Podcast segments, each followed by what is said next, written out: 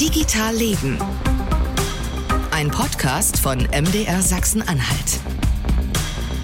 2023, willkommen im neuen Jahr und willkommen in der Zukunft. So klingt es jedenfalls 2023. Ne? Mal gucken, ob es sich auch so anfühlt. Also willkommen in der ersten Folge von Digital Leben im neuen Jahr. Ihr seid hoffentlich alle gut gestartet. Wir versuchen heute hier mal auch einen guten Jahresstart hinzulegen. Ich bin auch immer noch begeistert von den Jungs aus Schleberoda aus der vergangenen Folge, ja, die über ihre Mobilitätsidee erzählt haben. In den Shownotes verlinke ich euch das alles nochmal, die Folge von Digital Artikel und auch ein Kommentar von mir, warum ich die Idee aus Schleberoda wirklich ganz gut finde, auch im Vergleich zu Mobilitätsideen der Konzerne ziemlich gut finde. So, und heute wollen wir noch weiter in die Zukunft gucken, wie das digitale unser Leben verändert. In diesem Fall, wie das Digitale den Journalismus verändert, das, was wir hier so alltäglich machen. Ähm, wir sind auch ein bisschen unter uns, lauter Journalisten sind tatsächlich in der Folge jetzt. Mein lieber Kollege Martin Paul aus der Online-Redaktion von MDR Sachsen-Anhalt ist hier. Hallo Martin. Hallo, ich grüße euch. Und Martin hat noch zwei Kollegen vom Bayerischen Rundfunk mitgebracht. Ups, ihr hört, wie ich hier umblätter. Ich habe das, ich kann das alles sozusagen nicht mehr merken mittlerweile mehr. Zwei Kollegen vom Bayerischen Rundfunk mitgebracht. Jörg Pfeiffer äh, ist da, der arbeitet als Product Manager beim BRAI and Automation Lab. Hi Jörg. Hallo. Und da, zumindest habe ich so verstanden, hat mir Martin vorher erzählt, dort arbeitet auch Philipp Gavlik. Äh, Philipp, grüß dich. Schönen guten Tag, hallo. Und in eurem Team ist eigentlich auch noch Jaime Avalos dabei, der arbeitet bei der IDA, sozusagen bei der ja, Digitalagentur von MDR und ZDF. Ähm, aber Philipp, einmal eine Frage noch, wenn du sagst, du bist Computerlinguist, da kriegen wir hier heiße Ohren bei Digital Leben. Was macht so ein Computerlinguist, Philipp? Ähm, im Grunde genommen machen Computerlinguisten den technischen Überbau zu Linguistik. Linguistik, Sprachwissenschaft, wie unterhalten sich Menschen miteinander? Computerlinguistik, wie können wir Computer verwenden, um das zum einen zu untersuchen, aber zum anderen auch Werkzeuge zu bauen, die mit menschlicher Sprache umgehen. Und mein Schwerpunkt ist geschriebene Sprache. Texte. Das heißt sozusagen, im Alltag heißt du programmierst was oder du schießt sozusagen Texte irgendwo in irgendwelche Software rein? Ich programmiere. 80, 90 Prozent programmiere ich. Ah, crazy.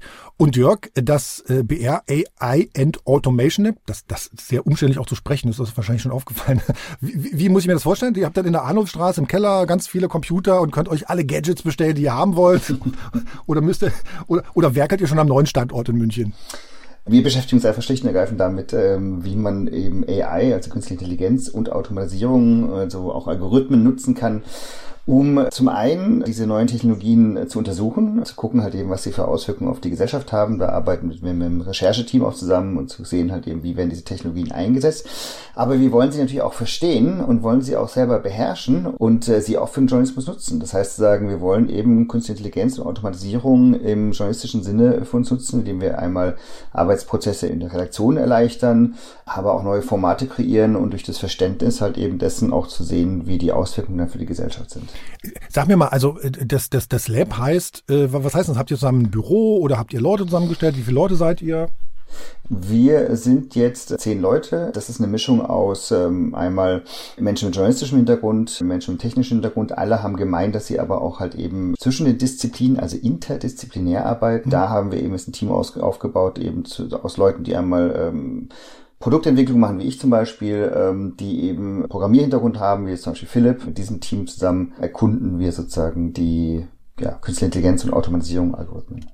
Genau, und ihr macht auch was sozusagen, was, wo Redaktionen schon was von haben. Nicht nur, dass ihr sozusagen im Elfenbeinturm sitzt und irgendwie was austestet und ausprobiert. Ne? Genau, wir, wir, wir gucken halt eben auch, wie die Techniken dann sozusagen als, als Werkzeuge funktionieren, aber wir beschäftigen uns auch mit äh, Algorithm Accountability, das mhm. heißt sagen, wie muss man sich mit solchen Techniken ähm, umgehen und positionieren und ethisch auch mit umgehen.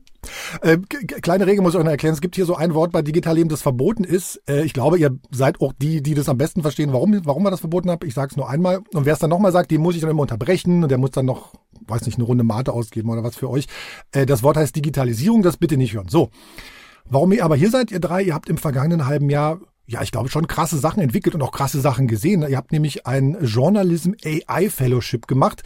Drei Sätze mal dazu. Martin, du vielleicht, was ist das? Wer steckt dahinter? Was haben die sozusagen im Einzelnen gefördert? Oder erstmal ganz grob erzählt. Was, was ist das? Genau, das ist ein, grob gesagt, eine Möglichkeit, ein halbes Jahr an einem technischen Projekt zu arbeiten. Das gibt's schon länger. Die Kollegen vom BRAI Lab haben da schon zweimal teilgenommen und dieses Jahr waren auch wir mit dabei. Das ging auf die Initiative von Nathalie Wittmann zurück. Die hatte uns damals schon, die arbeitet bei IDA, ein äh, Tochterunternehmen vom MDR und von ZDF Digital. Die hat uns damals bei der Landtagswahl geholfen und sie hatte die Idee, Mensch, wir müssen uns da mal bewerben. Und dann haben wir uns beworben mit unserer Idee, sind genommen worden und dann wurden Teams geformt und wir haben uns mit dem BR zusammen gefunden und durften dann ein halbes Jahr an einem technischen Projekt arbeiten. Und das ist quasi eine Initiative, mhm. die an der London School of Economics verortet ist. Da gibt es einen Journalismus Think Tank, so nennen die sich, ähm, die quasi sich mit AI im Journalismus beschäftigen und das fördern wollen. Das Ganze ist von der Google News Initiative äh, gesponsert oder quasi die Strukturen dort an der LSE, die sind da zur Verfügung gestellt von Google, denke ich mal. Mhm. Genau. Und, und habt, ihr, habt ihr auch ein bisschen Geld gekriegt von denen oder wie war das? Oder haben nee, die sozusagen Nee, wir haben nicht. kein Geld bekommen, okay. sondern äh, eine Firma, die, also es gab Projektgelder, die zur Verfügung okay. gestellt wurden, die jedes Team abrufen konnte, um irgendwelche Sachen zu entwickeln. Und wir haben eine Firma, also wir arbeiten mit einem externen Dienstleister zusammen und den haben wir beauftragt, eine Schnittstelle für uns so anzupassen, dass wir sie nutzen können. Und der hat dafür Geld von den Projektgeldern okay. bekommen. Philipp, willst du mir erzählen, was sozusagen eure Idee war, die ihr da entwickelt habt? Unsere Idee war, wir fragen erstmal, was gebraucht wird. Wie mein Kollege Jörg schon gesagt hat, ist als Lab zum Beispiel unterstützen wir ja auch gerne die Redaktion. Was braucht ihr? Wie können wir Tools bauen, die euch helfen?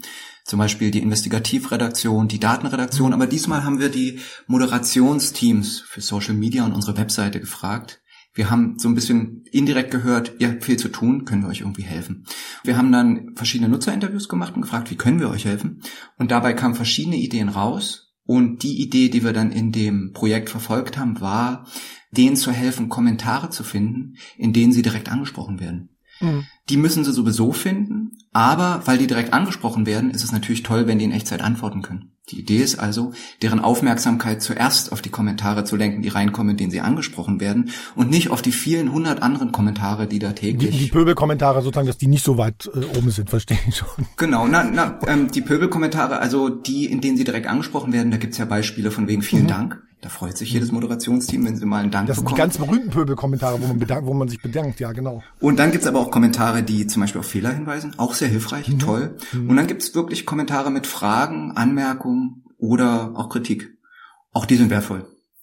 Und die Idee ist sozusagen, äh, alle Kommentare wirklich auf allen Plattformen zu sammeln. Also nicht nur auf der Website vom MDR oder vom, vom Bayerischen Rundfunk, sondern irgendwie Facebook, Twitter, Instagram, die ganze Bandbreite. Wir machen gerade einen Prototyp. Da haben wir jetzt erstmal die Kommentare genommen von den Unternehmenswebseiten, die uns zur Verfügung stehen und die eh moderiert werden und Social Media Kommentare. Das war, glaube ich, hauptsächlich Facebook, wenn ich nicht irre. Aber das sind erstmal die für unseren Prototyp. Darüber hinaus haben wir erstmal gar nichts gesammelt, sondern nur die Kommentare, die da eh moderiert werden. Martin, du bist ja sozusagen da, glaube ich, auch äh, stärker involviert als ich. Wie sieht denn das im Alltag aus? Also da kommt sozusagen, bleiben wir bei dem Beispiel, auf unserer Webseite wird sozusagen ein Kommentar unter einem Artikel äh, eingegeben und was passiert dann? Dann gibt es ein Software-Tool, was diese Kommentare visualisiert darstellt und es gibt mhm. Redakteurinnen und Redakteure, die davor sitzen und diese Kommentare lesen mhm. und sie müssen quasi entscheiden, Passen diese Kommentare zum Inhalt des Artikels? Passen die zu einem Etikett? Wir haben ein Etikett, da sind x Regeln aufgeschrieben, wie so Hausregeln, wie ein freundliches Miteinander äh, möglich ist. Genau, und dann müssen die möglichst dafür sorgen, dass Menschen zu einer guten Kommunikation kommen. Mhm. Entweder mit uns oder untereinander. Und das ist die Aufgabe der Community Manager oder Social Media Redakteure. Genau. Und jetzt hast du schon angefangen sozusagen und alles, was da schon da war, habt ihr mal in eine Maschine reingeworfen. Oder hat genau. Philipp sozusagen eine Maschine vorgelesen, ja?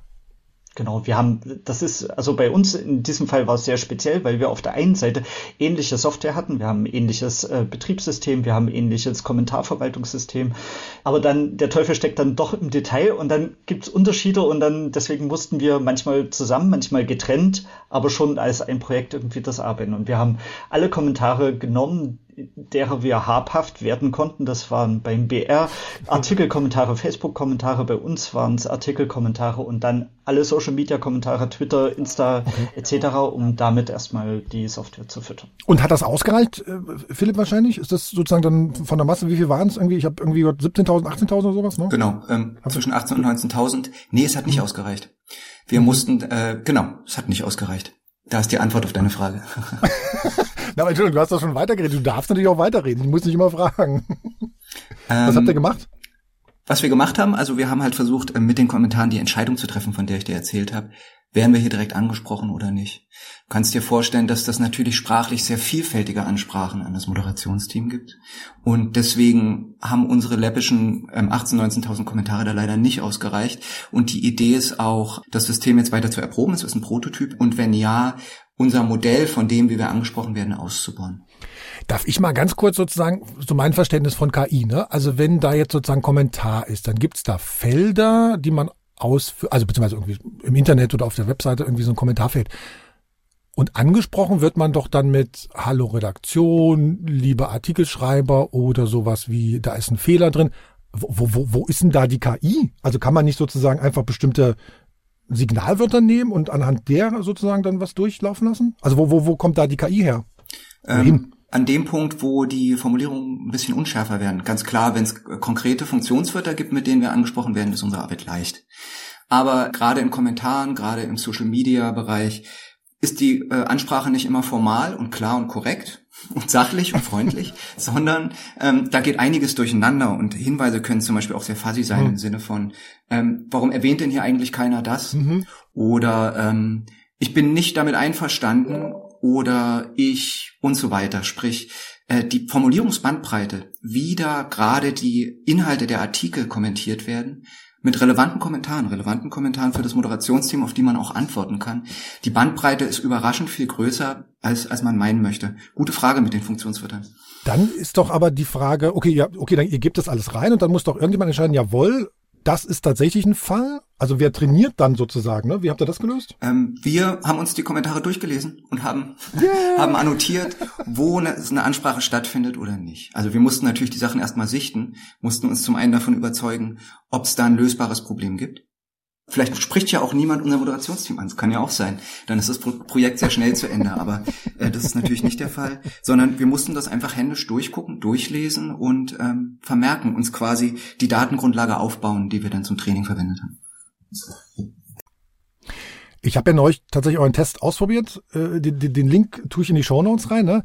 Ich habe da eingegeben, das stimmt doch gar nicht. Es war doch Frau Merkel, die das entschieden hat. Bitte berichtigen. Hat er nicht erkannt. Du hast quasi einfach den Satz ausgedacht und den unserer, unserer Anwendung gegeben. Und die hat natürlich da keinen Bezug zu irgendeinem Artikel herstellen können. Du hast also in den luftleeren Raum kommentiert und es wurde nicht erkannt. So ein Ärger. Äh, aber sag mal vielleicht einer von euch, ähm, das, was ich verlinkt habe, das ist doch schon aber was zum Ausprobieren, oder nicht? Ja, das ist schon zum Ausprobieren auf jeden Fall. Und da kann man natürlich auch äh, verschiedene Sätze eingeben. Wir haben natürlich momentan noch ähm, keinen riesigen Datensatz dahinter. Ne? Also es ist sagen, ähm, von den 18.000 Kommentaren ist es ja so, dass eben nur ein paar die Redaktion ansprechen. Dementsprechend, wir suchen eben jetzt schon noch ein bisschen die, die äh, Nadel im Heuhaufen und zwar eben die Leute, die auch gerade auf äh, konstruktive Art und Weise oder mit Kritik natürlich auch ähm, die Redaktion ansprechen. Und dementsprechend äh, dauert es auch eine Zeit, bis halt eben dieser Datensatz aufgebaut ist. Aber ähm, es gibt auch zum Beispiel auch ganz lustige Sachen, die man aus, die wir ausprobiert haben, wie zum Beispiel Hallo Redaktion, findet er auch nicht. Und zwar, weil halt kein Mensch auf der Welt macht einen Kommentar, wo nur Hallo Redaktion drin steht. Ne? Noch kurz zu der Frage von gerade eben, wieso nimmt man nicht einfach Redaktion? Da Leute können ja auch kommentieren, ähm, ich würde auch gerne in der Redaktion arbeiten. Ja, das ist aber keine Ansprache von der, von der Redaktion. Und das ist der große Unterschied von diesen Suchmustern, die man erkennt, wo man einfach nach Redaktion sucht, äh, zu Machine Learning, wo man halt sagen kann, okay, wir geben dir jetzt tausend Kommentare, die sprechen alle irgendwie Redaktion an und dann erkennst du irgendwann, wie so eine Ansprache aufgebaut ist. Ne? Genau, dann erkennst ähm, du das Muster, was irgendwie danach genau, hm, ja. genau, kannst das Muster. Und äh, aber um das eben wirklich solide aufzubauen, braucht man eine gewisse Zeit. Ähm, und wenn wir das System jetzt einsetzen wollen, wollen wir uns die Zeit auch nehmen und es eben weiter trainieren. Martin, für den Alltag in so einer Redaktion, eine Online-Redaktion, hieße das dann was? Es würde relativ zügig was aufploppen, irgendwie hier, da will jemand, da gibt jemand unmittelbares Feedback, was Auswirkungen auf den Artikel hat. Und dann würde jemand sich dran setzen und den Artikel entsprechend verändern oder den, den, den, den, Kommentar beantworten oder sowas auf einer Plattform, wo, wo das dann ist, ne? Genau, genau so wird das aussehen. Also es würde, wir nutzen ja alle irgendwie Kommunikationstools, Chat-Tools etc. Oder am besten ist es auch dann dort letztendlich integriert, wo, wenn wir es wirklich produktiv nutzen, also mhm. ein Live-System nutzen, ähm, dort integriert, wo man die Kommentare bearbeitet, wo man so und so drin ist. Wir wollen den ähm, Redakteurinnen und Redakteuren so wenig wie möglich zusätzliche Arbeit machen, also eigentlich keine. Das ist super. Und, ja. Genau. Und ähm, weil wir denen ja helfen wollen. Ja. Also es würde dann ein Alert auftauchen, irgendwie diese, oder so wie jetzt bei Teams wird dieser Kommentar angezeigt, dann kannst du das, siehst du das und dann kannst du ganz schnell entscheiden, okay, was ist das? Ist das jetzt etwas, was mein Chef wissen muss? Hm. Ist das etwas, worauf ich inhaltlich reagieren muss? Also kann ich selbst die Antwort schreiben? Muss ich vielleicht die Autorin fragen? Mhm. Oder sollte ich das als Idee ins Redaktionsteam geben? Hey, hier gibt es eine neue Themenidee, eine neue Fragestellung, die wir in unserem Artikel noch gar nicht mit beachtet haben oder bedacht haben. Mhm. Und soraus können neue journalistische Produkte entstehen, zum Beispiel. Mhm. Also dann kannst du reagieren, wie du möchtest. Und sind diese, sind das, was reinkommt, ist das dann nochmal gewichtet oder kommt dann alles, was wer zuerst geschrieben hat, kommt zuerst sozusagen? Genau. Wer zuerst, also einfach der Reihenfolge nach. Einfach der Reihenfolge. Also so, wir, wir haben das ja, also diese Pipeline, die Teststrecke, die haben wir jetzt so aufgebaut und da ist es ganz einfach so, wenn ein Kommentar auftaucht, dann wird er analysiert von dem Algorithmus. Es wird, ah, da ist eine Fragestellung drin, ein Seitenaspekt etc., eine Anrede an die Redaktion und dann wird es dieser Kommentar in Teams gespielt und dann ist das dort chronologisch aufgelistet. Okay, das ist sozusagen das, das ist sozusagen jetzt der, der, der Prototyp. Äh, Martin, mit dir habe ich ja neulich schon mal ein bisschen mich drüber unterhalten, weil ich so dachte, ja, okay, es ist ein Tool, das sozusagen den Arbeitsalltag äh, von Redaktionen leichter, besser machen kann äh, und sozusagen einen Dialog mit Nutzerinnen und Nutzer entstehen lassen kann. Ähm, ich bin immer so auf der, auf der Suche, ist das tatsächlich was Journalistisches? Ich habe jetzt bei dir verstanden, jawohl, sozusagen im zweiten Schritt, wenn eine neue Idee kommt. Äh, aber sozusagen Alltagsgeschäft in Redaktion, in Redaktion muss man auch mal sagen, ist ja mittlerweile sehr viel, sehr viel Technologie dabei. Und ich habe neulich noch mit jemandem gesprochen, der sozusagen an einer ganz anderen Stelle äh, mal guckt, wie KI-Methoden sozusagen hilfreich sein können, nämlich Stichwort Barrierefreiheit. Mein Name ist Georg Schmolz und ich bin verantwortlich für die barrierefreien Angebote im Mitteldeutschen Rundfunk. Und Georg, wir reden so ein bisschen darüber, wie, naja, gerade jetzt in der Folge, wie KI den Journalismus verändern kann. Und die Kollegen haben so sich einem Tool versucht, das in Kommentare unter Artikeln oder in sozialen Medien automatisch erkennt zum Beispiel, ob diese Kommentare sich an die Redaktion richten. Ne? Da kann man sozusagen dann eine Berichtung einbauen oder man kann in den Dialog gehen. Du arbeitest, hast gesagt, bei der Redaktion Barrierefreiheit im Haus. Nur mal ganz kurz, was ist da so dein Alltagsgeschäft? Das Alltagsgeschäft ist, dass wir das Programm des Mitteldeutschen Rundfunks, ob jetzt im Fernsehen oder auch im Netz, äh, barrierefrei zugänglich machen. Das heißt, damit Menschen mit Sinnesbehinderung, so nennt sich das, mhm. sprich hörgeschädigte Menschen, sehbehinderte Menschen, dass die auch Fernsehen gucken können, das Internet benutzen können. Das ist mhm. ganz kurz gesagt das, was wir tun. Also da reden wir so über Gebärdensprache im Fernsehen, ne, Audiodeskription. Mhm. Was gibt sozusagen? Also da geht es um, geht's um Audiodeskription, das ist sozusagen die Hörbeschreibung von Filmen. Mhm. Ähm, dann geht es um Gebärdensprache natürlich, auch von Filmen. Das meiste ist davon eben für visuelle Angebote, dass eben das, was im Fernsehen zu sehen ist, für Menschen mit Hör- oder Sehbehinderung ähm, zugänglich gemacht wird. Das mhm. ist für die Sehbehinderten eben die Audioskription, für die Hörbehinderten eben die Untertitelung oder die Gebärdensprache. Wir haben dann noch Angebote, die ein bisschen mehr in die Richtung gehen für kognitiv eingeschränkte Menschen. Da mhm. geht es um leichte Sprache, aber ähm, da geht es tatsächlich nur um formulierungstechnische Dinge. Hörbeschreibung ist genauso wie Gebärdensprache oder Untertitelung tatsächlich etwas, was spezifisch und additiv angeboten wird. Mhm. Da gibt's einen extra Kanal, ne? oder wird so, so, so, so jemand nochmal eingeblendet dann. Und ich krieg immer auf die Finger, wenn ich sozusagen äh, in unserem, in unserem Online-CMS äh, Bilder nicht richtig äh, beschreibe. Ne? Naja, die Schwierigkeit ist, dass jemand, der schlecht sieht oder gar nicht sieht, natürlich auch gerne wissen möchte, was ist das für ein Bild. Ja. Und deshalb gibt es auch, es gibt einen Richtlinienkatalog, der ist äh, von der Bundesregierung auch damals ähm, veröffentlicht worden, der nennt sich BITV. Mhm. Da ist genau festgelegt, was zum Beispiel auf einer Webseite wie zusätzlich ausgestattet werden muss, damit es für äh, sehbehinderte Menschen zugänglich ist. Hm. Das sind Sachen, die wir als Sehende in der Regel gar nicht wahrnehmen, ja. weil das an die Screenreader, die ein ähm, sehbehinderter Mensch nutzt, um eben ein Smartphone oder eine Webseite zu lesen, ähm, sozusagen, die liest das automatisch aus mhm. und kann dann von einem sogenannten Absprungpunkt zu einem nächsten Absprungpunkt gehen mhm. äh, oder bei einem Link wird Maschinen, liest sozusagen der Screenreader maschinenlesbar vor. Das ist ein Link. Mit diesem Link kommen Sie zur Sendeliste von in aller Freundschaft beispielsweise. Genau. Deswegen müssen wir das immer schon beschriften, beschriften in unserem, in unserem Online-CMS. So. Und du wärst aber natürlich nicht hier, wenn du nicht so ein bisschen eine Idee hättest oder dich mal so umgehört hättest oder zumindest schon mal äh, breiter dich aufgestellt hast, ob ja, ob Tools oder Methoden von künstlicher Intelligenz oder von bestimmter Software ähm, was für die Barrierefreiheit bringen könnten. Ne? Sag mal so ein paar Beispiele, wo du sagst, okay, das ist was, was vielleicht noch nicht da ist, aber was perspektivisch irgendwie kommen wird oder kommen sollte. Mhm. Ich fange mal mit dem an, was du vorhin schon ges äh, gesagt hast, mit der Gebärdensprache. Gebärdensprache ist zum Beispiel etwas, ähm, wo alle Sender und natürlich der Mitteldeutsche Rundfunk gerne noch mehr mit Gebärdensprache anbieten wollen. Es gibt aber insgesamt in der Bundesrepublik Deutschland überhaupt nur 800 Dolmetscherinnen und Dolmetscher. Das bedeutet, dass wir eigentlich mit diesem Dolmetscherangebot eigentlich gar nicht so wahnsinnig viel mehr machen können. Und die Hoffnung ist, dass man zum Beispiel mit künstlicher Intelligenz versuchen könnte, auch Gebärdensprache ins Fernsehen oder ins Netz zu bringen. Mhm. Es gibt aber eine zweite Anwendung, da sind wir beim Mitteldeutschen Rundfunk gerade in Arbeit. Das ist, ähm, wir bieten im Jahr etwa 600 bis 700 Event-Livestreams an. Das mhm. heißt also eine Veranstaltung, die zum Beispiel in Magdeburg stattfindet, ein Kulturevent, äh, das nicht im Fernsehen gezeigt wird, sondern im Netz gezeigt wird. Da gibt es aus technischen Gründen derzeit noch keine Möglichkeit, das live zu untertiteln und damit zum Beispiel für hörgeschädigte Menschen zugänglich zu machen. Warum nicht? Weil die Untertitelung eigentlich etwas ist, die mit dem MDR-Text entstanden ist, mit dem Videotext entstanden ist. Da braucht man die sogenannte Austastlücke im Fernsehen und das ist ja im Internet funktioniert das ja ganz anders technisch, ah, also gibt es dort die Austastlücke ja. nicht. Sehr kurz gefasst. Ähm, und deshalb musste man da erst anfangen, sich damit zu beschäftigen, wie könnte man technisch denn auch live untertiteln. Es geht nicht mhm. um vorproduzierte Untertitel, sondern eine Live-Untertitelung. Mittlerweile gibt es einige Anbieter, die das ähm, entwickeln. Äh, die ARD, zu der gehört ja der Mitteldeutsche Rundfunk, ähm, hat gemeinsam mit dem Fraunhofer Institut etwas entwickelt.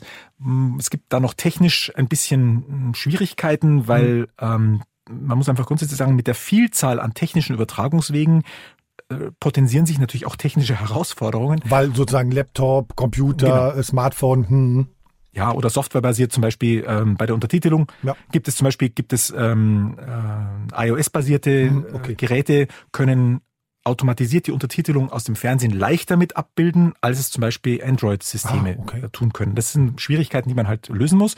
Und wir werden äh, wohl in absehbarer Zeit diese Event-Livestreams dann aber trotzdem mit Live-Untertitelung ausstatten können. Auch das ist etwas, was automatisiert mittels einer sogenannten KI passiert.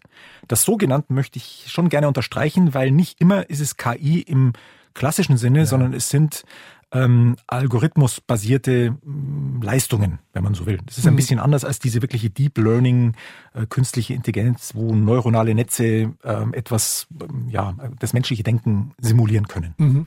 Also was ich ja sozusagen nach wie vor beeindruckend finde, so, so, naja, so, so Audio zu Sprache, Sprache zu Audio, das gibt's ja alles schon. Ne? Das ist ja sozusagen eigentlich gar kein, mhm. gar kein Hexenwerk mehr. Oder man irgendwie Bild zu Text oder Text zu Bild oder was auch immer.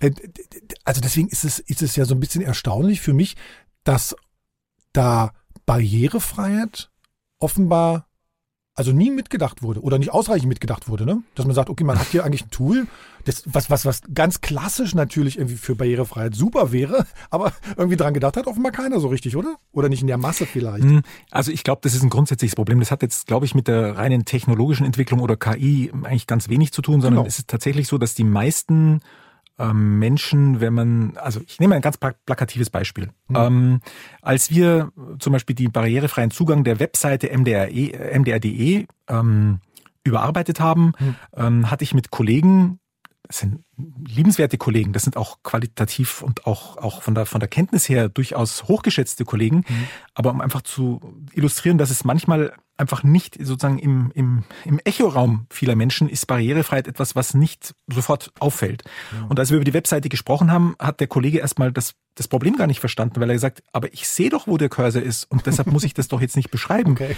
Dann haben wir gesagt, bingo, genau das ist es. Ja. Du siehst ihn, aber der blinde Nutzer kann es eben nicht sehen und dem müssen wir etwas anbieten, wie zum Beispiel einen sogenannten Alternativtext oder eben äh, etwas, was der Screenreader dem blinden Nutzer, der blinden Nutzerin auch vorlesen kann. Mhm. So, und jetzt mal einmal noch sozusagen, weil mein, mein Gedanke war ja, okay, da ist, äh, da ist sozusagen ein Text. Und ließe sich der Text denn tatsächlich auch problemlos in Gebärdensprache übersetzen? Mhm. Das ist leider tatsächlich bei der Gebärdensprache. Ähm, wir hatten wir hatten ja eine eine große ARD-Informationsveranstaltung in Leipzig mhm. beim Mitteldeutschen Rundfunk, wo wir viele Kollegen und Kolleginnen eingeladen haben, weil wir genau mal abbilden wollten, wo wo stehen denn die Möglichkeiten mit künstlicher Intelligenz und mit Hilfe eines Avatars mhm. Gebärdensprache visuell zu übertragen, mhm. ähm, eben um dieses Problem der Knappheit von Dolmetscherinnen und Dolmetschern irgendwie anders zu lösen. Mhm. Ähm, da haben die Experten, die wir eingeladen hatten, schon relativ klar gesagt, das ist sowohl sprachlich ein Problem, komme ich gleich drauf, mhm. und es ist auch technisch ein Problem, weil die künstliche Intelligenz, ähm, was wir gerne künstliche Intelligenz nennen, ist eben, wie gesagt, meistens noch nicht das, was Experten genau. unter künstlicher ja, ja. Intelligenz ja, verstehen. Ähm, und um zum Beispiel in der Gebärdensprache, die Gebärdensprache, das muss man wissen, für uns die wir hören sind, ist das im Prinzip, wir sehen die Gebärde, wir sehen die Hände. Mhm. Aber Gebärdensprache funktioniert auch über zum Beispiel das Mundbild, also ja. welchen Mund mache ich dazu, ja. über, funktioniert über die Mimik und teilweise auch über die Körperhaltung. Das sind also mehrere Informationen, die eine KI tatsächlich erstmal verstehen muss, die muss sie erstmal lernen. Mhm. Und das Problem der künstlichen Intelligenz grundsätzlich ist, dass sie erstmal Emotionen an sich nicht abbilden kann. Das ist etwas, was sie auch lernen muss. Dazu braucht man, das hat uns der Experte relativ deutlich gesagt, enorme Rechnerkapazitäten. Und furchtbar viele Trainingsdaten natürlich auch. Ja. Und viele, genau. Man braucht also tausende von Videos, die ja. bereits in Gebärdensprache vorliegen, dass man sozusagen die KI schulen kann. Deshalb ja. sind die Firmen, die sich damit beschäftigen, also gibt es in Deutschland, in Österreich und in der Schweiz unterschiedliche Firmen, die hatten, wir hatten die alle vor Ort, die haben alle auch ihre Produkte gezeigt, was sie heute schon machen. Ähm, die haben eben äh, auch relativ deutlich gesagt, ähm, man muss eigentlich im ersten Schritt immer mal die Gebärdensprache in eine deutsche Schriftsprache übertragen, mit der man die KI füttern kann. Genau. Und das braucht schon mal relativ viel Zeit ah, okay. ähm, und ist immer noch fehlerhaft, weil natürlich die Kunstfigur dieser Avatar hm. ähm, natürlich auch noch beispielsweise ja eine, ein grafisches Element ist, wo dann auch die Grafik nicht funktioniert, wo dann der rechte Arm durch den linken Arm durchgeht oder so, ah, ja, und okay. wo dann vielleicht möglicherweise auch die Gebärdensprache nicht korrekt übersetzt ist. Deshalb muss danach immer noch mal ein Gebärdensprachdolmetscher über diese Gestaltung drüber gucken. Und wenn ich das jetzt aneinanderreihe, dann mhm. weiß ich sofort, aktuell ist Gebärdensprache mit äh, künstlicher Intelligenz für das Fernsehen, also für die mediale Nutzung, mhm. eigentlich keine Lösung. Also live oder auch sozusagen ähm, bearbeitet, produziert? Live erstmal wahrscheinlich das Schwierigste. Live ist, ja. live würde gar nicht gehen, weil ja. ich hätte keine Kontrolle. Also ja. ich würde einfach fest vertrauen, dass der, dass der Rechner die, die richtige Übersetzung angefertigt mhm. hat. Aber ähm, ich habe halt, das kommt noch dazu, ähm, große Widerstände auch bei den gehörlosen Menschen, weil sie natürlich sagen, wir ah. wissen ja nicht, ob der das korrekt übersetzt, wenn da nicht noch ein Dolmetscher drüber schaut.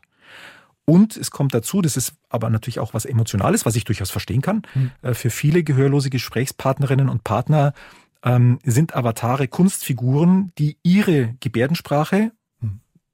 ins Lächerliche ziehen. Und wer möchte gerne, dass man sich so als Comicartig macht, sowas, ja, ja, genau. verstehe. Das macht es ein bisschen zusätzlich schwierig. Deshalb äh, versucht auch der MDR hatten wir bei dieser Veranstaltung auch, mhm. immer auch gehörlose Gesprächspartner mit einzubinden, mhm. äh, damit die auch wissen, wo sind wir denn unterwegs, in wohin bewegt sich das. Ähm, das konterkariert aber ein bisschen natürlich den Wunsch, mehr Gebärdensprache zu haben. Mhm.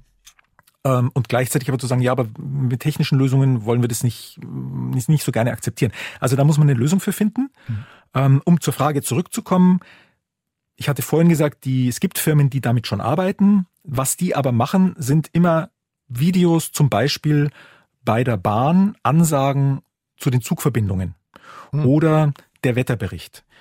Das so standardisierte Sachen praktisch. Ne? Genau. Ne? Ja. Ist hoher Standard, ja, erstens, ja. und die, die, das Vokabular ist sehr stark begrenzt. Ja. ja, es sind dann 50 oder vielleicht 100 äh, Begriffe und das kann man der KI relativ leicht beibringen. Und wie kommt das sozusagen an bei, bei, bei Gehörlosen? Ich glaube, das ist ein, ähm, das ist ein Service, den man auf dem Bahnsteig als ja erstmal hilfreich wahrnimmt, okay. mhm. weil ich es verstehen kann. So habe ich das wahrgenommen in, den, in, dem, in dem Austausch. Ähm, beim Fernsehen ist das ja ein bisschen was anderes. Ähm, stell dir mal vor, du hättest einen, einen hochemotionalen Liebesfilm und der würde jetzt in Gebärdensprache übersetzt. Ja, ja, ja. Und eine, eine sehr trockene, äh, also die KI übersetzt dann sehr trocken, mhm. relativ unemotional, ähm, dann das, was dort gesprochen wird in eine Gebärdensprache. Das macht Man sieht ich, das Schmachten sozusagen nicht, meinst du, ja? So ein bisschen. Das ist wirklich mhm. schwierig. Wir hatten bei der Audioskription ein ganz ähnliches, ähnliches Problem, als wir angefangen haben, einzelne Produkte, einzelne Filme mit einer synthetischen Stimme zu vertonen. Ja. Ähm, auch da mussten wir mit den sehbehinderten Menschen in den Austausch gehen und ihnen vermitteln, dass eine synthetische Stimme nicht heißt, dass die Hörbeschreibung qualitativ schlechter ist. Mhm. Also da sind einfach, wird mir wirklich all das gesagt, was dort gesprochen worden ist. Das ist die, eigentlich die, die, der Punkt, ob es korrekt ist. Das ist ja bei uns Sehenden und Hörenden ähnlich, ne? Wenn wir, wenn wir sozusagen irgendwie Avatare von, weiß nicht, Disney oder so zu sehen kriegen, da ist ja mittlerweile alles möglich, ne? Neulich irgendwie so eine, so, so, so eine Nachricht, verlinke ich gerne in die Shownotes, irgendwie, dass Disney sozusagen irgendwie äh, Schauspielerinnen und Schauspieler künstlich altern oder äh, jünger werden lassen kann, einfach sozusagen, indem da dran mhm. gedreht wird. Und die können dann ganz normal sozusagen in, in, in, der, in dem Film sozusagen weiter agieren. Und das ist ja schon, also das finde ich dann sozusagen den Gap zwischen dem, was irgendwie große Konzerne machen können, technisch, und dem, warum sozusagen vielleicht in, in deinem Feld der Barrierefreiheit so schwierig ist, das finde ich schon enorm, ne? Also was vielleicht noch eine, eine kleine Rolle spielt, ist natürlich, dass wir, wenn wir von KI sprechen, glaube ich, ein bisschen differenzieren müssen, geht es in diesem Fall beim Avatar um die reine Gestaltung. Also mhm. der Avatar wird durch den Rechner konzipiert da gibt es im Mitteldeutschen Rundfunk ja auch ein Angebot für. Das ist äh, was für Preteens, Nachrichten für Preteens, nennt sich What's New. Mhm. Da sind zwei künstliche Figuren, äh, Motu und Quinn, die diese Nachrichten präsentieren. Ähm, aber das ist eine reine Gestaltungsfrage. Ja. Die Nachrichten, die dort präsentiert werden, werden nicht durch eine KI generiert. Mensch sozusagen. Ja. Verlinke ich also man muss ein bisschen, genau. ja. man muss ein bisschen unterscheiden. Ähm, äh, Geht es nur um die reine Gestaltung, wie jetzt bei einem Film, oder geht es tatsächlich auch um den Inhalt, der durch eine künstliche Intelligenz bestimmt wird? Und da, glaube ich, gibt's ähm, verständlicherweise aus meiner persönlichen Sicht auch ein bisschen Vorbehalte, weil man sagt, ja, macht die künstliche Intelligenz denn wirklich das Richtige? Also es gab im Spiegel vor einiger Zeit einen sehr interessanten Artikel von Sascha Lobo, der einfach mal versucht hat, einen Text durch einen Chatbot mittels KI ähm, übersetzen oder gestalten zu lassen. Ähm, und der ist dann darüber gestolpert, dass ähm, die KI einfach gesagt hat, ja, ähm, äh, Donald Trump äh, hat zwei Wahlperioden regiert. Was natürlich falsch ist. Einfach Mist erzählt, aber ja genau. Ja. Einfach Mist erzählt. Aber ja. jetzt würdest du, wenn du natürlich diese Nachricht liest und die nicht jemand kontrolliert hat, würde man es natürlich glauben. Mhm. Weil es wird ja von jemandem publiziert, im schlimmsten Fall von einem Sender ähm, und dass da keine Kontrolle stattgefunden hat, das macht es einfach, ich glaube, das ist die, die Verlässlichkeit bei Inhalten, das macht so ein bisschen schwierig. Es gibt vielleicht für Filmfans einen Film, ich weiß nicht, ob du den vielleicht kennst, hm. 2001 Odyssee im Weltraum, ja. ganz berühmter Film. Ja. Äh, da geht's genau um diese Frage. Ähm, ein Sind am Ende doch alle tot oder nicht? Ja, genau. Genau. Also da geht's genau um die Frage, äh, bestimmt dann die künstliche Intelligenz, Hall 2000, mhm. ähm, bestimmt der dann sozusagen die Entwicklung ähm, oder ist es doch noch der Mensch, der eigentlich das Raumschiff steuert?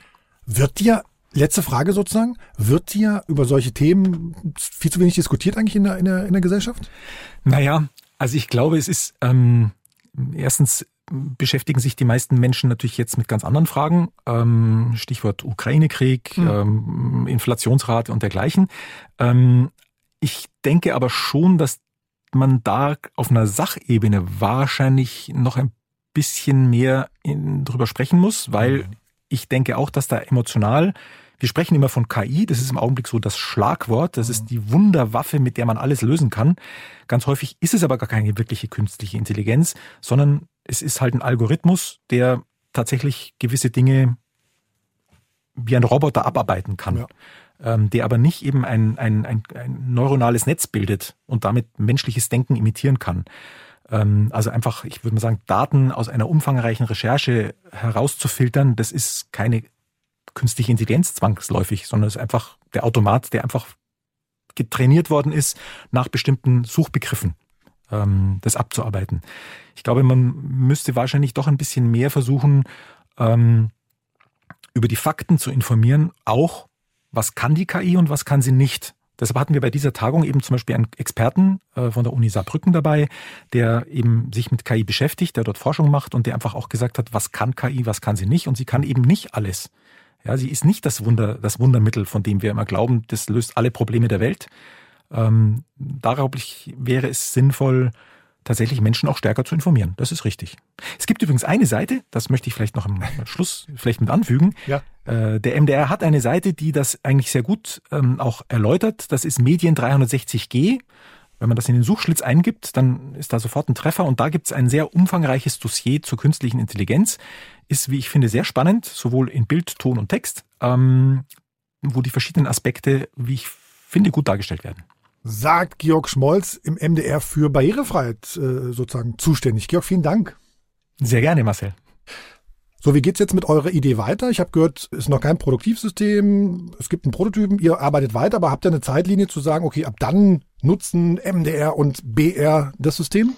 Ähm, von unserer Seite aus noch nicht, aber ich habe unsere Redaktionsleiterinnen und äh, Chefs informiert und habe gesagt, hey, wir schätzen das ein, dass es irgendwie tauglich ist, dass es uns nutzen kann, mhm. dass es irgendwie wirklich uns weiterhelfen kann, auch im journalistischen Feld und ähm, die wollen das gerne mal hören, was wir gemacht haben und sehen und dann muss man gucken, wie viel Zeit zur Verfügung gestellt wird und Geld ist das dann natürlich auch, glaube ich, um das tatsächlich dann einzubinden. Das ist noch eine Menge Arbeit. Das von der MDR-Seite, von der BR-Seite.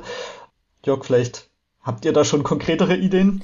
Also bei uns ist es so, dass ähm, schon länger geprüft wird, äh, wie man den, den Nutzerinnen und Nutzern sozusagen, den Leserinnen und Lesern ähm, ein, ein, Tool an die Hand geben kann, wo sie sich mehr ähm, einbringen können, möglicherweise auch. Ne? Und wir wollen es, man, will es aber nicht so kompliziert machen. Das heißt sagen, wenn man einen Artikel liest, ähm, dann sollen die äh, Leserinnen und Leser einfach was schreiben können und es soll unsere Aufgabe sein, dass wir erkennen, ist es jetzt ein normaler Kommentar, ist es aber eine Ansprache an die Redaktion, ist es so, also es, äh, es soll für den Leser einfach sein und für, für uns eben müssten wir es irgendwie auf eine gewisse Art und Weise filtern, um zu gucken, was die Ansprache eigentlich soll oder möchte und da wäre dieses System natürlich hilfreich, ob es wirklich dann nachher jetzt in Produktion geht, das wird man sehen, also da werden jetzt verschiedene Schritte und Tools eben ausprobiert und angeguckt und ja, wir hoffen, dass es aber vielleicht eben, dass ich auch ähm, dann in Produktion gehen kann.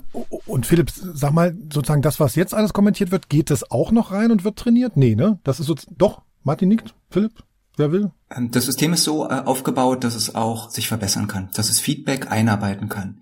Diese Feedback-Schleife, die läuft gerade, weil wir ja, wie gesagt, besser werden wollen. Auch besser werden wollen mit dem Angebot, möchtet ihr es in Zukunft einsetzen? Das ist ja toll, wenn man so gut ist, wie man sein kann.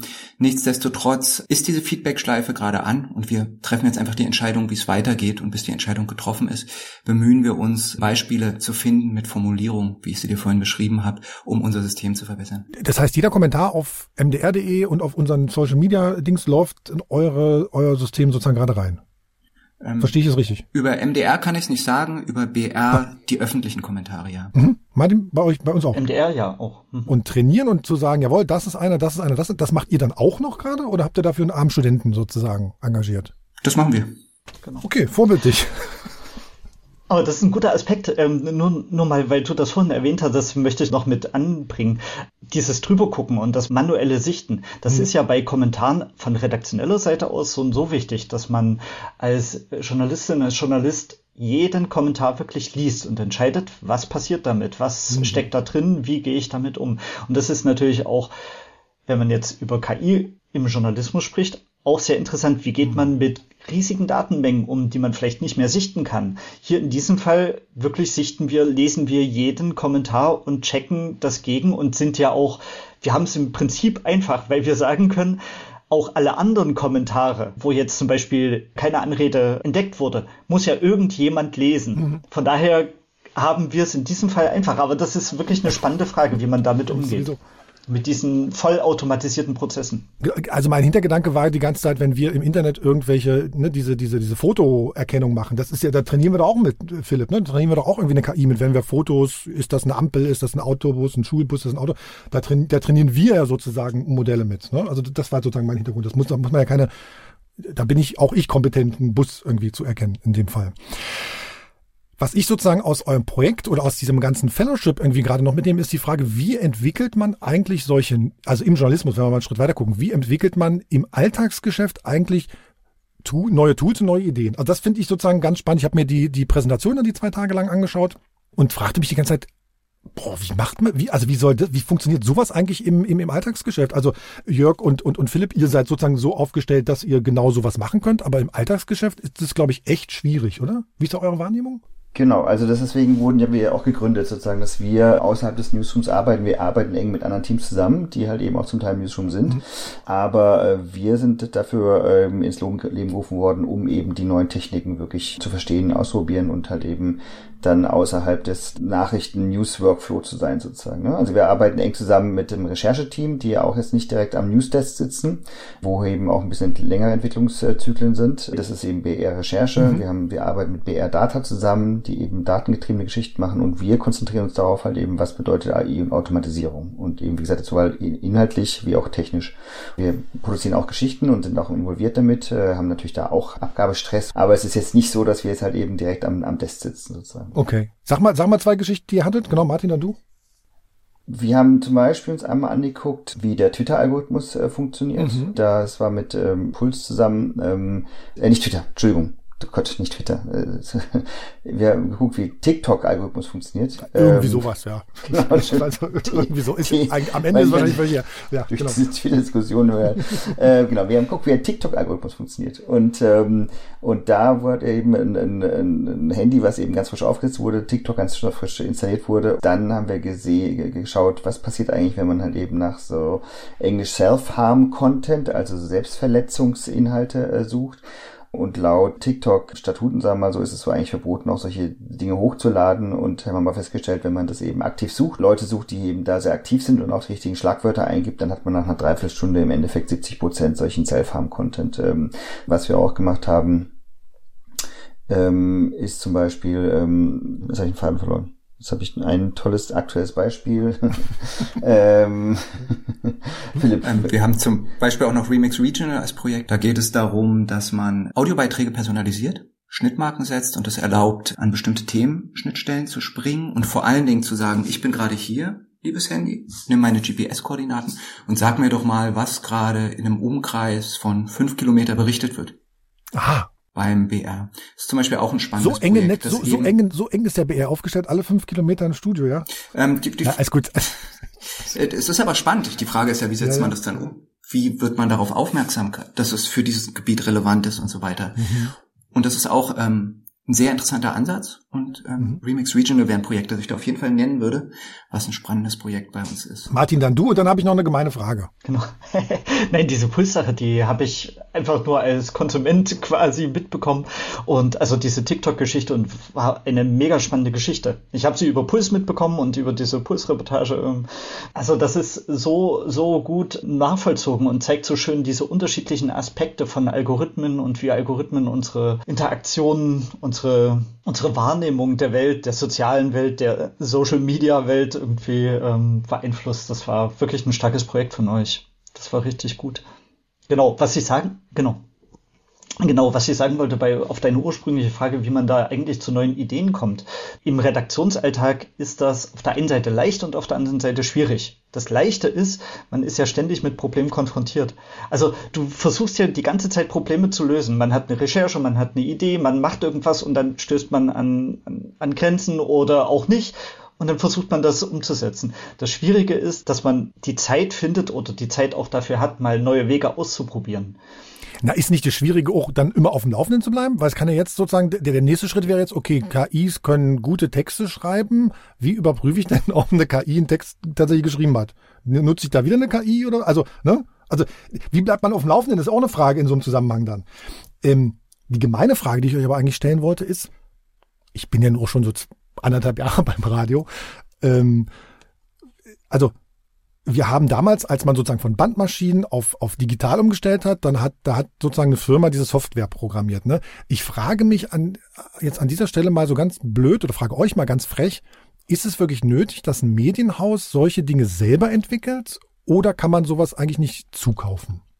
Also weil eine, eine Audioschnittsoftware hat das Haus auch nicht entwickelt. Ne? Das ist richtig. Also das prüfen wir natürlich auch. Also es ist das englische Make or Buy, ne? Also machst du es selbst oder kaufst du es halt eben, ne? Wobei halt viele Dinge da draußen auch nicht für den Journalismus irgendwie gemacht sind. Also wenn es Dinge gibt, die halt funktionieren, die auch für Journalisten funktionieren, dann würden wir die auch ankaufen und dann würden wir die auch nicht selbst entwickeln. Aber es gibt halt eben GPT-3 zum Beispiel, ne? das ist mhm. dieses große Sprachmodell, was es in aller Munde ist, wo man halt eben selbstständig, was selbstständig Texte schreibt und so. Und was vielleicht auch für, wenn man irgendwie Werbetexte oder irgendwelche Texte für irgendwie irgendwelche Broschüren schreiben lassen möchte oder so, wunderbar funktioniert. Aber der Journalismus hat natürlich ganz andere Kriterien und, und da geht es darum, dass man halt faktisch korrekte Texte schreibt. Philipp kann dazu mehr sagen, hat sich eben auch damit beschäftigt, inwieweit sowas für Journalisten funktioniert.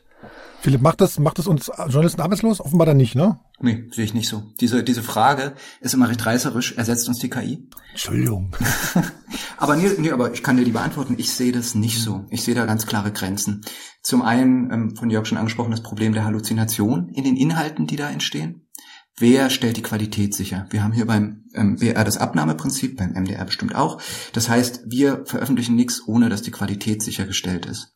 Hm. Jetzt ist die Frage, dauert es länger, die Qualität sicherzustellen oder den Text selber zu schreiben? Bei bestimmten Textarten wie dem Wetterbericht geht es recht schnell, die Qualität sicherzustellen. Wenn man jetzt aber über den Klimawandel berichtet, wenn man da eine Halluzination hat und da eine zum Beispiel Studie erfunden wird, die es aber gar nicht gibt, weil das Modell versucht, besonders gut zu generieren und er findet dann Studien. Und man muss recherchieren, gibt es die Studie und stehen, die Daten, die da drin stehen, sind die korrekt? Die Zahlen zum Beispiel. Das dauert sehr viel Zeit. Dann schreibt man den Artikel lieber selber. Sprich, zum einen das Abnahmeprinzip bei uns beim BR setzt uns dann ganz klare Grenzen. Es ist immer ein Assistenzsystem, das die Menschen unterstützt und versucht, deren Arbeit leichter und schneller zu machen mhm. und vor allen Dingen die langweiligen, repetitiven Aufgaben wegzunehmen, abzunehmen, so dass äh, zum Beispiel mehr Zeit für die Recherche bleibt, für das Suchen nach neuen Themen und ähnliches. Und da sehe ich diese Werkzeuge als Unterstützung, nicht immer selber gebaut, aber an dem Punkt selber gebaut, wo man versucht, sie für den speziellen Anwendungsfall anzupassen. So ein Unternehmen kann zum Beispiel ein großes Modell bauen, das alles gut kann, und wir brauchen aber vielleicht nur einen Aspekt dieses großen Modells und das sehr gut. An dem Punkt könnte dann wieder unser Lab hinzukommen und das Modell sozusagen feintunen in eine gewisse Richtung genau. um noch auf die vorige Frage einzugehen. Das heißt sozusagen, du siehst, also an welcher Stelle muss dann zum Beispiel eine Kompetenz sein beim Journalisten, muss im Newsroom, der Journalist im Newsroom eine Kompetenz haben zu sagen, Moment mal, okay, jetzt kommt jetzt von der KI, aber ich müsste eigentlich nochmal gucken, ist die richtig trainiert worden oder so? Genau. Also, Beziehungsweise ist das, das Ergebnis, das Ergebnis, das die KI generiert. Ist das richtig? Ist das brauchbar? Können wir das verantworten? Und ist das System, das wir brauchen, trans äh, das wir verwenden, transparent? Können wir nachvollziehen, woher die Daten kommen? Können wir nachvollziehen, ob da Biases eingeflossen sind? Eine Riesenpalette, was unsere ethischen Richtlinien sind, die wir überprüfen müssen im Umgang mit dieser Technologie. Setzt noch voraus, irgendwie in der Ausbildung auch bei den Journalisten sowas einzubauen, ne? Wahnsinnig interessanter Punkt oder wichtiger Punkt, den Philipp angesprochen hat. Du musst vor allen Dingen auch die eigene Begrenzung in der Recherche wissen. Du musst wissen, wenn ich recherchiere und man recherchiert nun mal mit digitalen Tools. Also wenn du, wo fängt man an zu suchen, ne? wenn du dich mit einem Thema beschäftigst? Also du musst wissen, dass wenn du dich nicht abmeldest und nicht immer deinen deinen Browser-Cache löschst und so weiter, immer mit einem nackten System startst, ist deine Google-Suche auch biased, also die ist mhm. beeinflusst es ist auch so, dass halt eben diese ganzen Modelle, äh, diese ganzen Sprachmodelle, die werden ja trainiert eben mit äh, bestehenden Daten. Ne? Also auch so ein Chat-System jetzt wie dieses GPT-Chat, was jetzt rausgekommen ist, das wird ja mit wahnsinns vielen Daten trainiert, Texten, die eben schon existieren. Und ähm, jetzt sagen wir mal, ist jetzt auf einmal, äh, bricht irgendwo ein Krieg aus und es geht auf einmal, äh, bekommt Ukraine und Energie und Erdöl und Erdgas auf einmal eine ganz andere Konnotation diese Systeme kennen diese Konnotation natürlich nicht, weil die sich wie über Nacht verändert. Und äh, das muss man denen erstmal wieder beibringen. Ne? Das ist was, wo man definitiv Menschen braucht, die eben auch wissen, dass auf einmal sich eine, ein Wert verändert sozusagen. Menschen, die sich über KI im Journalismus unterhalten, sind offenbar vier weiße Männer das müssen wir auch reflektieren. Also die Frage ist, kann man eigentlich wirklich sicher gehen zu sagen, wir wissen, was in so einer KI drinsteckt? Oder wir gehen immer davon aus, es zementiert eigentlich alles, was wir bisher sozusagen in der Menschheitsgeschichte richtig und falsch gemacht haben. Weil gerade so wie du, du hast so schon erklärt, Jörg, ne? wir, wir nehmen das, was da war. Und wir stellen ja also, gerade als Journalisten fest, ne, eigentlich ist es das, was da ist, vielleicht nicht so optimal immer. Total. Also ich bringe das gerade auf so eine Metaebene. Also das ist, fällt nur das große Stichwort äh, Algorithm Accountability, äh, was wir auch abdecken. Das heißt sagen, wie geht man verantwortungsbewusst eben mit Algorithmen und KI um? Die Frage, die man sich da stellt, wie gesagt, was ist eigentlich in dem Modell drin? Und ähm, ist das vertretbar, dieses Modell einzusetzen? Da kann man auf drei Ebenen anfangen. Bei den Trainingsdaten, man kann sich die angucken.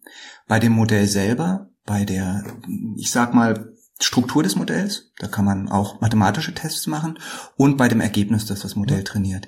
Wir sprechen jetzt hier viel über Texte. Aus der Presse bekannt sind auch Bild, äh, Bildbeispiele. Da lässt es sich besonders gut nachvollziehen, wenn Bilder generiert werden und man eingibt erfolgreiche Person und das ist ein weißer Mann im Anzug und das äh, statistisch signifikant häufig. Dann ist da ganz klar ein Bias und solche Sachen kann man wie gesagt, untersuchen. In den Trainingsdaten, im Modell selbst und in dem, was das Modell generiert. Aber kann, kann, kann keiner im Newsroom, ne? Also es muss dann jemand irgendwie anders machen. Also kann, ich könnte es nicht. Martin, bei unserem Newsroom, glaube ich, wüsste ich jetzt auch nicht, ob das, ob das sozusagen sowas, sowas jemand könnte. Also ich glaube sozusagen, es setzt auch ganz viel, ganz viel Lernarbeit bei Journalisten sozusagen nochmal voraus. Ähm, bei uns im Lab, ähm, wir arbeiten da dran. Ähm, zum einen schauen wir uns das an, wir berichten dazu auch Artikel. Zum Beispiel zu DALI 2 haben wir diesen mhm. Sommer einen Artikel ähm, dazu veröffentlicht über Bias in diesen generierten Bildern. Den kann ich dir gerne für deine Linkliste geben. Ich habe neulich mal mit einem mit einem Maler über dieses über dieses Tool gesprochen. Auch. Ja, ja, schick gern. Genau. Also genau. Ver verlinke ich alles sehr gern. Dann würde ich dir auch ähm, unsere Ethikrichtlinien geben die wir vom Lab für den Umgang mit KI haben. Genau. Aber ich wollte ja auch sagen, wir wollen mehr in die Metriken gucken und in die Überprüfung von Biases in Trainingsdaten. Das ist bei uns eine Thema. Lasst uns noch mal kurz auf eure, ja, auf eure Kollegen in dem, in dem Fellowship-Programm gucken. Ne? Da waren ja wirklich eine ganze, ganze Menge andere Ideen. Vielleicht fallen euch noch welche ein. Ich habe so ein paar Sachen mir rausgeschrieben. Hier zwei, die ich echt spannend finde. Ähm, so, so ein Team aus, aus Südamerika, das knüpft nämlich an das an, was wir gerade irgendwie äh, besprochen haben die gucken tatsächlich, wie kann man eigentlich sicherstellen, dass eben so eine Bilderkennungssoftware auch Politiker aus anderen Weltregionen erkennt, ne? weil eben da die im Zweifelsfall nicht weiß und im Anzug sind und da kommt es dann eben auf die Trainingsdaten an. Was ich spannend fand, auch ein Projekt, äh, wartet ganz kurz hier, Sunday Times und Ippen Media, ne? die haben so ein Tool trainiert, das Propaganda erkennen soll, Website parrot.report, auch in den Show Notes. Ähm, ich habe zwischendrin noch gesehen, ach so, das ist aus einem anderen Zusammenhang. Österreichische Forscher, die arbeiten auch an sowas Ähnlichem, an einem Online-Werkzeug, das Nutzern Hinweise auf Glaubwürdigkeit von Text, Bild, Video oder Audiomaterial im Internet geben kann. Also dieses, ist das von der KI erstellt oder nicht? Wir checken das mal gegen. Das Tool aus Österreich heißt, verlinke ich auch, Defalsify mit AI hinten. Total lustig. Man denkt sich auch immer kreative Sachen aus. Äh, welche Ideen habt ihr denn zuletzt gesehen und fandet ihr spannend? Jetzt im Projekt oder so allgemein? In dem Projekt fand ich dieses äh, Tracking Influ Influencers noch sehr gut. Ähm, das hat mir vom Ansatz sehr gut gefallen, weil es darum geht, automatisiert herauszufinden, ist in den Insta-Bildern, die wir die ganze Zeit uns angucken, irgendwie steckt da eigentlich mehr drin, als uns verraten wird. Das kannst du ja offensichtlich machen oder nicht so offensichtlich. Du kannst sagen, das ist Branded Content oder ich arbeite hier mit äh, Firma XY zusammen oder man macht es eben versteckt. Das fand ich spannend und auch das Projekt Nubia ähm, aus ähm, mhm. ich weiß gar nicht, äh, da muss ich mir kurz anschauen, wer das genau mitgemacht hat. Aus Afrika auf jeden Fall. Ich hatte sie irgendwo hier auch. Genau, aber wo genau, aus welcher Richtung, aus welcher Ecke das kam. Aber die, die Idee fand ich wahnsinnig stark. Das Problem ist, dass es ganz, ganz viele Regionen gibt, die einfach in der Berichterstattung nicht abgedeckt werden. Es gibt aber auf der anderen Seite ganz viele Daten mhm. immer wieder darüber und du kannst mit ähm, Algorithmen, mit Machine Learning könnte man relativ einfach regionalisierte Artikel aus diesen Daten schreiben. Und das fand ich eine schöne, schöne Idee. Mhm. Jörg Philipp, fällt euch was ein? Also was ich schon interessant finde, ist eben das Thema äh, Bildergenerierung. Ne? Das ist natürlich sehr umstritten auch. Wir machen dazu aktuell kein Projekt. Wir haben die Kapazitäten auch gerade nicht. Ähm, wir haben genug Projekte in der Pipeline sozusagen. Was ich schon spannend finde, sind solche Versuche, wie zum Beispiel von der BBC, ein Video zu generieren, wo eine Person die Wettervorhersagen äh, jetzt nach Region zum Beispiel spricht und die Person spricht es nicht wirklich, sondern eben es würde, wird eben das Video wird generiert. Und das finde ich aus dem Grund spannend, wenn man sich einfach erstmal wertfrei die Mediennutzung von, von jüngeren jüngeren Leuten anschaut, ist natürlich, spielt Video eine sehr starke Rolle. Also man hat eben genau TikTok, die ganzen, äh, ganzen Plattformen, die ganzen Reels und so weiter. Ich selber liebe es nach wie vor zu lesen, aber wenn man sich anguckt, ist eigentlich Video, ist ja, sagen wir mal, eine sehr natürliche Art und Weise, eine Information rüberzubringen. Das ist eigentlich so, wie man eben spricht. Man sieht Gestik, man sieht Mimik, Betonung und so weiter. Wenn man sowas generieren kann und eben das sozusagen einsetzen kann mit AI, ist das eine spannende Richtung, die man auf jeden Fall beobachten sollte, finde ich. Genau. Und ist aber im Zweifelsfall das teuerste zum, in, im Produktionsprozess, ne? Das sagte jemand, jemand aus, aus Indien in dem, in dem, in dem einen äh, Video. Das ist irgendwie das teuerste zu produzieren Video einfach, ne? Und wenn man dann das irgendwie einfacher und günstiger sozusagen machen kann, klar, spannend. Philipp, du noch was Spannendes gesehen?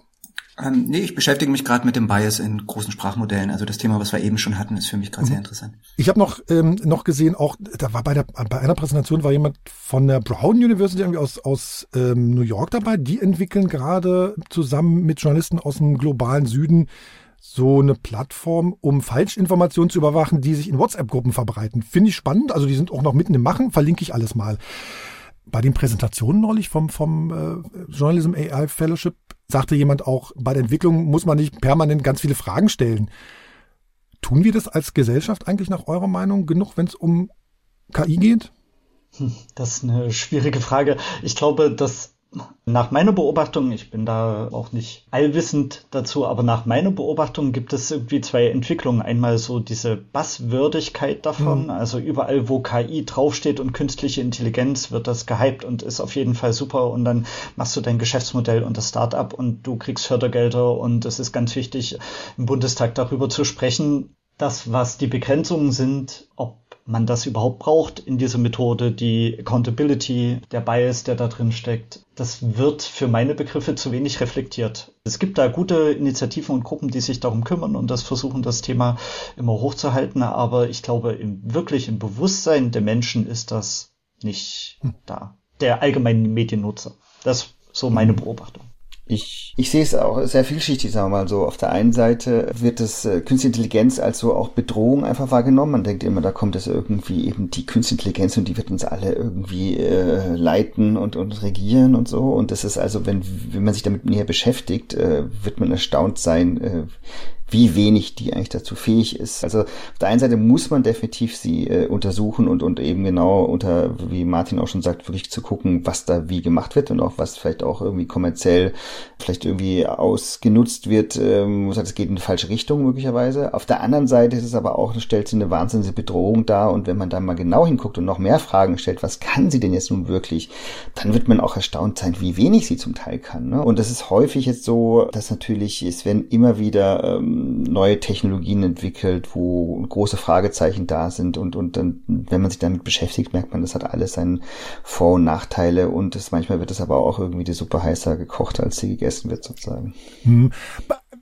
Ich habe im letzten Jahr oder was im Jahr davor, habe ich einmal so geschluckt, da erzählte mir ein Forscher aus Bremen, die hätten so ähm, Navigationsalgorithmen untersucht ne, und hätten festgestellt, wenn man sagt, okay, gib mir irgendwie die schnellste Route ein oder die sicherste Route ein, dann hat das im Zweifelsfall Auswirkungen auf Städte, ne? Weil wenn man zum Beispiel sagt, gib mir die sicherste Route ein, naja, dann fährt man natürlich nicht da lang, wo es irgendwie häufig Unfälle gibt und man fährt im Zweifelsfall nicht da lang, wo es zum Beispiel Kriminalität gibt. Und das heißt, diese Stadtteile, in denen es viel Kriminalität gibt, die offenbar ja sowieso Schwierigkeiten haben, werden dann noch mal, wird dann nochmal schwieriger, weil es keinen Durchgangsverkehr gibt und Leute dann zwar nicht mal schnell an der Tankstelle anhalten oder einen Kaffee trinken gehen. Ne? Also die, dieses, also dieses Verstärken von, von, von, von, von Trends, das finde ich irgendwie nach wie vor muss man irgendwie auf dem Schirm haben. Das sehen wir bei den Plattformen ja auch, ne? bei, bei, bei normalen ähm, Social Media Plattformen, dass sozusagen alles irgendwie ähm, verstärkt, verstärkt wird, was sozusagen schon, schon, schon da ist zumindest mein Eindruck. Habt ihr sozusagen, wenn ihr jetzt einen ganzen großen Überblick über euer Fellowship gehabt habt, ne, habt ihr eigentlich den Eindruck, wir sind in Deutschland, oder wo sind wir da in Deutschland? Stehen wir da, stehen wir da an der Speerspitze? Sind wir im Mittelfeld? Sind wir eher so hinten für den KI-Einsatz im Journalismus in Deutschland? Also ich, ich habe ja, wie gesagt, da die, die zwei Tage irgendwie so quer mal mit reingehört, da waren irgendwie Leute aus Südafrika, aus, aus, aus, aus Afrika, aus, ähm, aus, ähm, aus Indien waren Leute dabei, aus Südamerika, genau, aus, aus den USA, aus England, genau. Also aus meiner Sicht sind wir bis jetzt nicht an der Speerspitze, wie du sagst, weil wir diese Sprachbarriere haben. Die meiste mhm. Forschung wird in der englischen Sprache gemacht und ähm, wir sind natürlich in der deutschen Sprache beheimatet, sprich ähm, viele unserer Inhalte sind in der deutschen Sprache und deswegen können wir die neueste Technik nicht unmittelbar, sondern mittelbar verwenden. Wir müssen schauen, dass wir das für unsere deutsche Sprache adaptieren, mhm. wie auch immer. Und ähm, damit hat man immer eine leichte Latenz.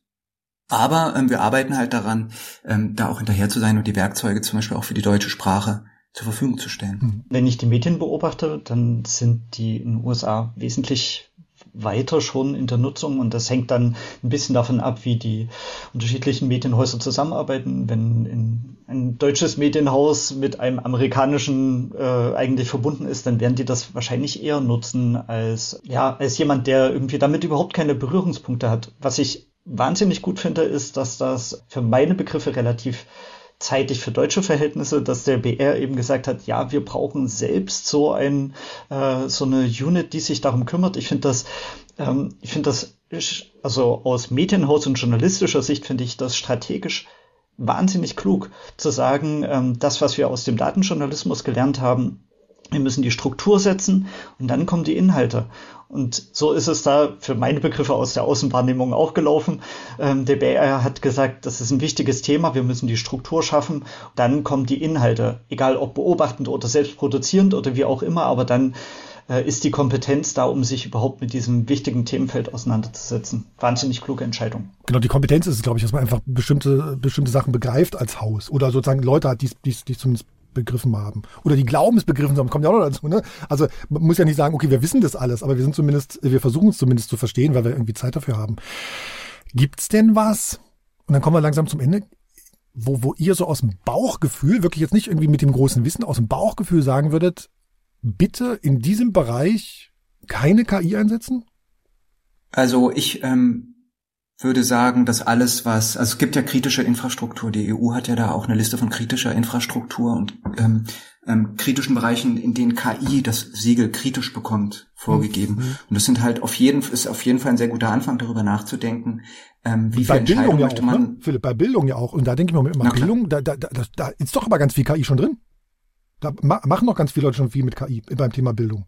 Aber egal, Entschuldigung, ich habe dich unterbrochen. Ähm, kannst gerne ein Beispiel geben, dann können wir da genau hingucken. Ähm, aber ähm, na klar, also bei Bildgenerierung, wenn KIs Bilder generieren können, dann ist die Frage, ob die Bildung von Illustratoren und Illustratorinnen so, dadurch abnimmt, dass Leute weniger bereit sind, das zu lernen, weil die KI vielleicht das Handwerk ergänzt. Also sprich, da gibt's wechselseitige Effekte. Muss man ein bisschen genau hingucken, ich stimme dir aber zu ich habe sozusagen eher so aus dem Schulkontext immer gedacht, ne? wenn man wenn man sagt, okay, wir haben jetzt eine KI, die dann einfach bestimmte Sachen irgendwie beurteilt und die Leute irgendwie dann einsortiert und sagt irgendwie, okay, du musst da noch äh, mehr nacharbeiten, du musst da noch mehr, mehr, mehr nacharbeiten. Das ist sozusagen das, was ich als als Bildung jetzt verstanden hatte, was was die, genau was die EU sozusagen auch als kritisch eingestuft hat. Ne? Hm, Martin Jörg, habt ihr was, wo ihr sagt, uh, ob da KI in so einem Zusammenhang irgendwie spannend oder ich richtig finde, ist? Ich, also die negativen Aspekte einer, eines Algorithmus ähm, oder einer, einer Anwendung verursachen ja immer Unbehagen. Also zum Beispiel, wenn du ähm, diese Deepfakes nimmst. Man nimmt ein Video auf und dann kannst du dem dieser Person alles in den Mund legen. Und das war spannend. Auf einer Konferenz ähm, habe ich darüber einen Vortrag gehört und ich fand es spannend, mal auf die Idee gebracht zu werden, warum das eigentlich entwickelt wurde. Ich hatte immer nur die negativen Beispiele davon hm. im Kopf und da wurde mal erzählt, was ist eigentlich auch der Nutzen davon, zum Beispiel um die Sprachbarriere viel, viel leichter zu umgehen. Da könnte nämlich ein Film mit einem Schauspieler gedreht werden und der Schauspieler könnte mit seiner natürlichen Stimme in einer fremden Sprache reden. Und es würde viel leichter werden für andere Leute, diesem Schauspieler dann zuzuhören. Ja. Und die Synchronsprecher, und die Synchronsprecher machen dann nichts mehr. Also du, ja, Martin, verstehe, genau. Aber das ist spannend, ja, total. Genau. Also du hast sozusagen so, so, du bist so, so der Abwägende, ich merke schon. Jörg, hast du was, wo du sagst, äh, da wäre ich mit KI vorsichtig? Bei mir ist es auch abwägend, aber definitiv äh, ist es so, dass wenn, wenn über Menschen geurteilt wird auf, auf die mhm. eine oder andere Art und Weise, dann muss man da wirklich genau hinschauen, sobald da persönliche Schicksal von abhängig sind. Oder wenn halt böswillig natürlich was vorgespielt wird. Ne? Wenn auf einmal gesagt wird, wir haben hier mhm. irgendwie eine 30-köpfige Redaktion sitzen und im Endeffekt sitzt da eine Maschine und erzählt irgendwie einen Blödsinn, äh, dann sollte es schon gelabelt werden, gekennzeichnet werden, dass halt eben da nicht Menschen sitzen, sondern dass da einfach irgendwie, dass da einfach irgendwie eine Maschine das gerade ja, genau. schreibt. Ne? Also man muss transparent damit umgehen, man muss die Menschen informieren, man sollte nicht das Schicksal von Menschen abhängig von der Maschine machen. Auf der anderen Seite ist es, glaube ich, aber auch so, sind wir in einer, in einer sehr frühen Phase trotz alledem mit der Technologie und es wird auch äh, sicherlich einen gesellschaftlichen Lerneffekt geben und geben müssen, dass man eben nicht mehr Bildern einfach so vertraut, ähm, dass man da wirklich eine Kompetenz als Gesellschaft entwickelt, ähm, mit diesen Technologien umzugehen. Und das wird auch passieren. Das ist ähm, mit allen Technologien passiert. Gut, ihr habt mir so ein bisschen die Sorgen wieder genommen. Sehr gut. Finde ich gut. Dann kann ich beruhigt, beruhigt schlafen gehen heute. Äh, was ich sozusagen jetzt zum Ende nochmal euch ab, anpieksen würde, ist so, was, was euch noch so als Idee vorschwebt. Ich habe nämlich neulich so gedacht, Mensch, wisst ihr, was auch spannend ist? Wir als Journalisten, wir haben ja ganz häufig, wenn wir was recherchieren, haben wir ja mehr Informationen, als wir sozusagen in der Regel veröffentlichen. Ne? Also wir haben viel mehr auf dem, auf dem Tisch, als am Ende dann sozusagen in dem kleinen Text, in dem kleinen Artikel, in dem kleinen Radio- oder Fernsehbeitrag rauskommt. Ähm, ist auch sozusagen hier beim Podcast so. Es gibt irgendwie dann einen Radiobeitrag hinterher mal. Es gibt zwei Artikel, äh, die nach jedem Podcast entstehen. Die sind natürlich dann auch da, aber natürlich nie so detailliert, wie wir das hier im Podcast machen. So ist es eben bei jeder Recherche auch. Wisst ihr, was ich mir sozusagen jetzt vom neuen Jahr wünschen würde, wäre sowas wie unter jedem Artikel ein Chat-Tool, wo der Nutzer eine Frage stellen kann, die wir sozusagen im Text nicht beantwortet haben, aber die wir wissen, weil wir, wir wissen, wir haben es irgendwo auf dem Tisch gehabt. Ne? Finde ich spannend. Martin, wann, wann kriegen wir das hin für uns?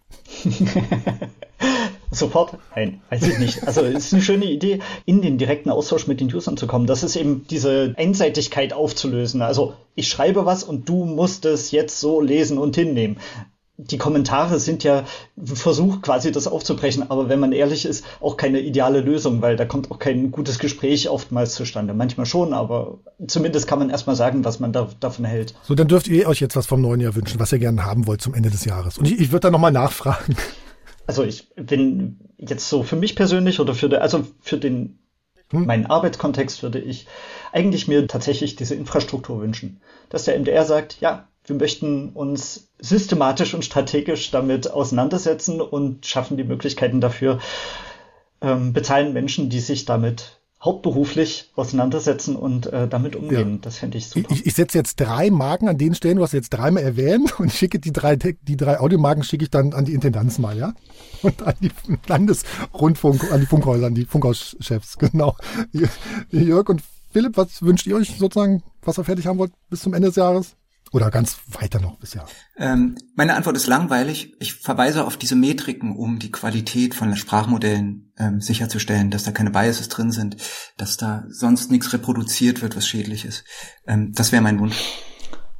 Also sicherlich als Team gibt es so ein paar Projekte, an denen wir arbeiten, die es ganz einfach gesagt einen Mehrwert für die Leserinnen und Leser darstellen. Und man merkt eben, dass es, wenn wir die klappen, zum Beispiel halt eben jetzt mit diesem Remix Regional Projekt, was wir als Team machen, wo eben Audio-Nachrichten ähm, dann nach Ort äh, lokalisiert werden.